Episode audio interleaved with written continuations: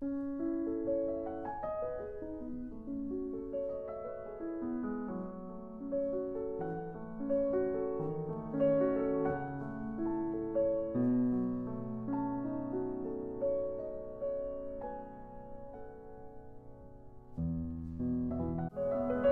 迎收听古典不古典，我是何姿怡。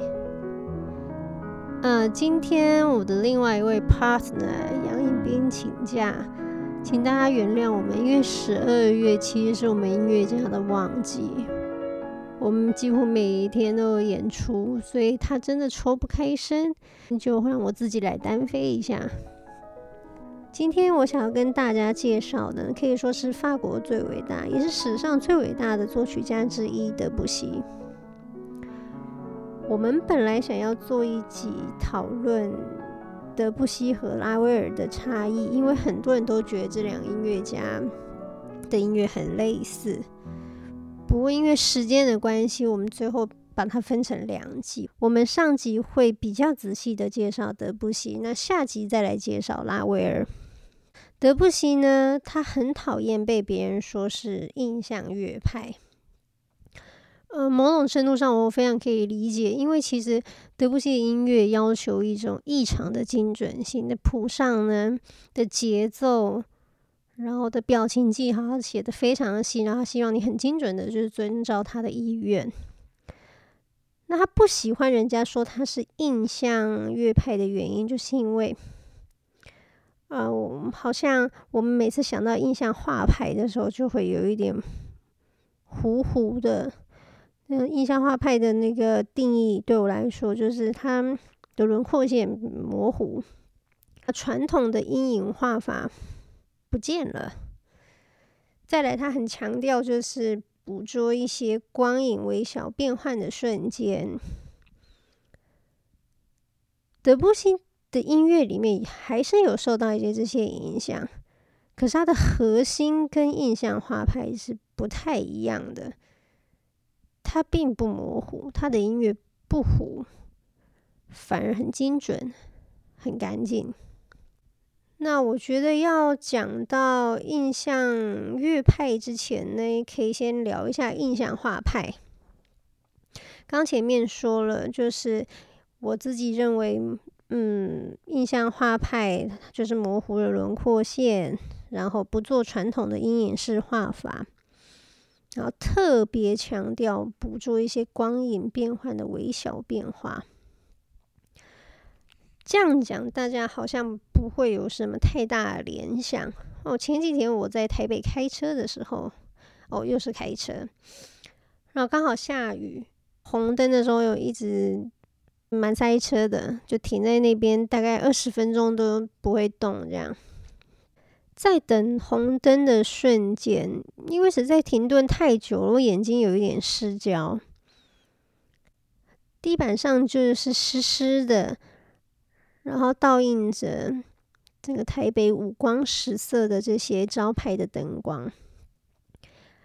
因为我眼睛有一点失焦的关系，所以。我看不清任何细节，只觉得前面的车流的灯光、车水马龙的流动，一切都很很像王家卫的电影。哦，我觉得印象画派有时候会让我有这样的感觉，就是我们看到的是光晕，是旁边那一圈圆圆晕出来的东西。那我们继续再讲一下印象画派好了。印象画派前中后景的景深跟传统油画的设定不太一样。嗯，传统油画的背景呢，我觉得比较强而有力，是一个很有力气的支撑，有点像我们说依山傍水，哦，或是有一个比较具象的形容，就像是。沙发后面呢，我们都希望可以靠个墙，因为这样就会有个靠背、有个支撑，才有一个稳固的安全感。传统油画背景，我常会有这样子的感觉，但印象画派呢，反而是让比较单薄的前景突出，背景呢，在整幅画面的视觉里面，相对不会担任这么重的支撑。对我来说，德布西和印象画派很大的差别就是，他没有想要模糊轮廓线的，可是捕捉光影之间微小变换的瞬间，这一点，我觉得他们是有一个相似之处的。德布西的月光呢，让我很有一种印象画派的感觉，虽然他自己可能不这样认为。嗯，那讨论完了印象画派或印象乐派之后呢，德布西本人更希望人家定义他为可能是象征主义。我的搭档有一个很有趣的看法。我们觉得呢，德布西开创的法国音乐与德奥音乐最大的不同是，德奥音乐常会用第一或第二人称的视角在叙述音乐，而德布西呢，他选择了用第三人称叙述整体的画面。那他经历了什么？他到了哪里？这一切其实都是用第三人称。所以有时候我们会觉得有一点远的感觉，但是，嗯，有些人不了解他的意思，可能只是会把它模糊化。可是他其实不是谈的模糊，其实只是要把远近这种空间感拉出来。那每次他的音乐有一些抽离感，我觉得也是因为他用了第三人称叙述方法，因为他用了不同的角度看待事情。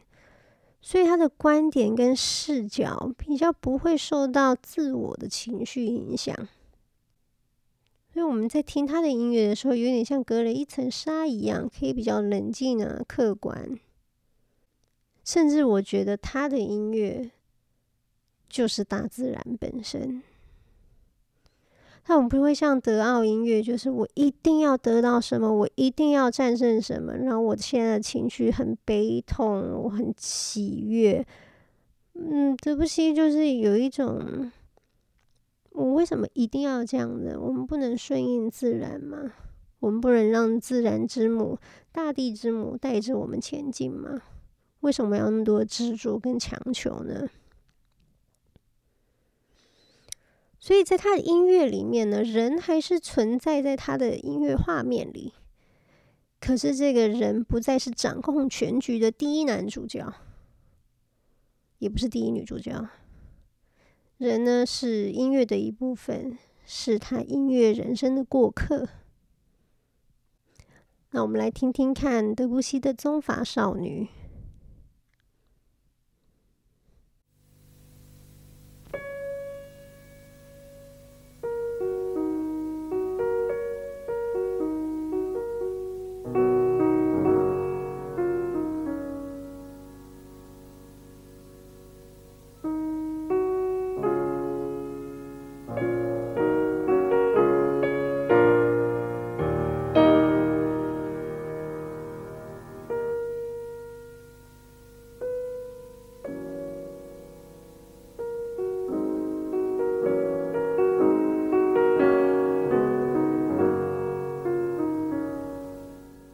我在听《棕发少女》的时候，常常会想到一个美国的一个画家 Andrew Wyeth，他画了一幅，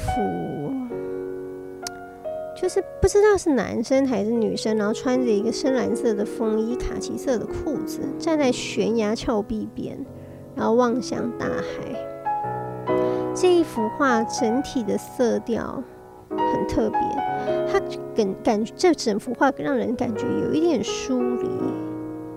有一点冷，可是最奇妙的是，他用的颜色并不冷，他用颜色是比较温暖的，但你就还是会有一种很奇异、很奇异的疏离感。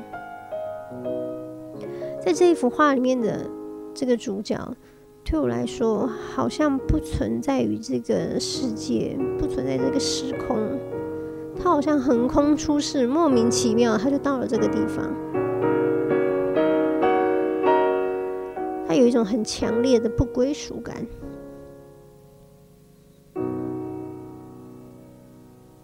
那我的搭档呢？他觉得听《棕发少女》的时候，好像这是一个旅行之歌，是一个德布西淡漠自得的旅行。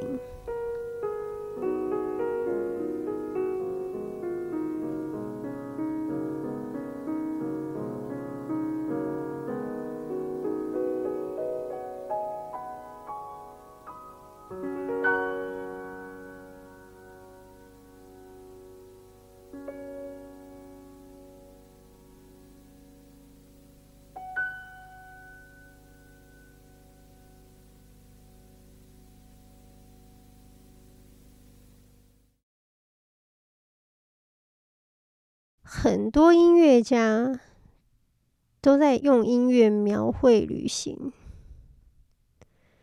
肖邦呢，他也有他的旅行，他有伤春悲秋式的旅行。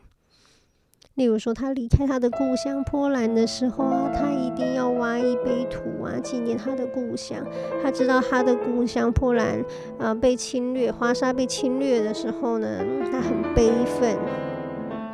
写很多波兰舞曲，然后他总是想要回家。他能不能回去，这我们不知道。可是他心里是有一个家的。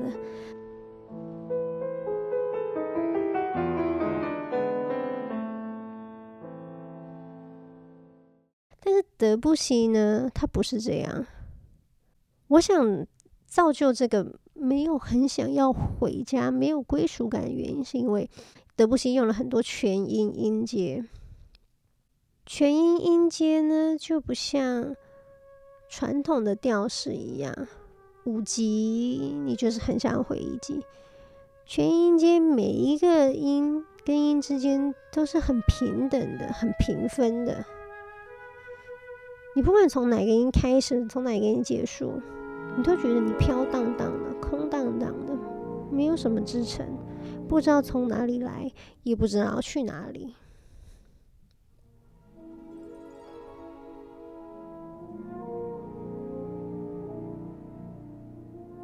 我常常觉得听德布西的音乐，就觉得他好像是一个风一般的男子，他就这样来了，也就这样轻轻的走了。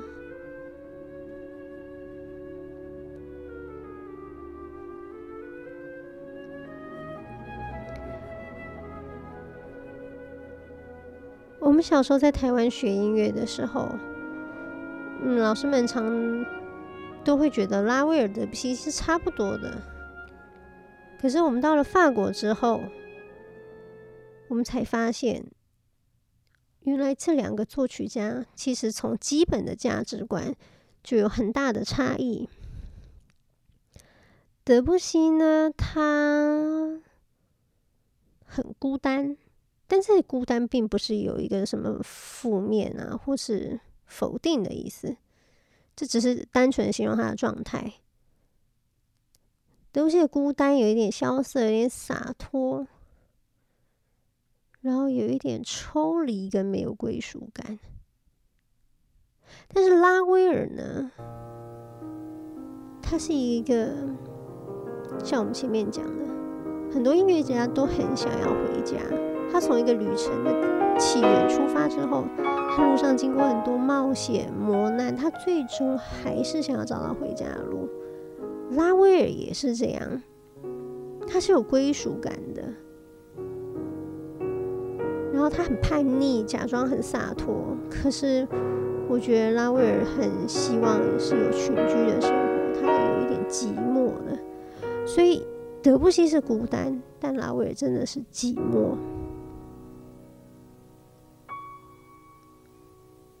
那关于拉威尔的细节，我们在下一集会再更详细的介绍。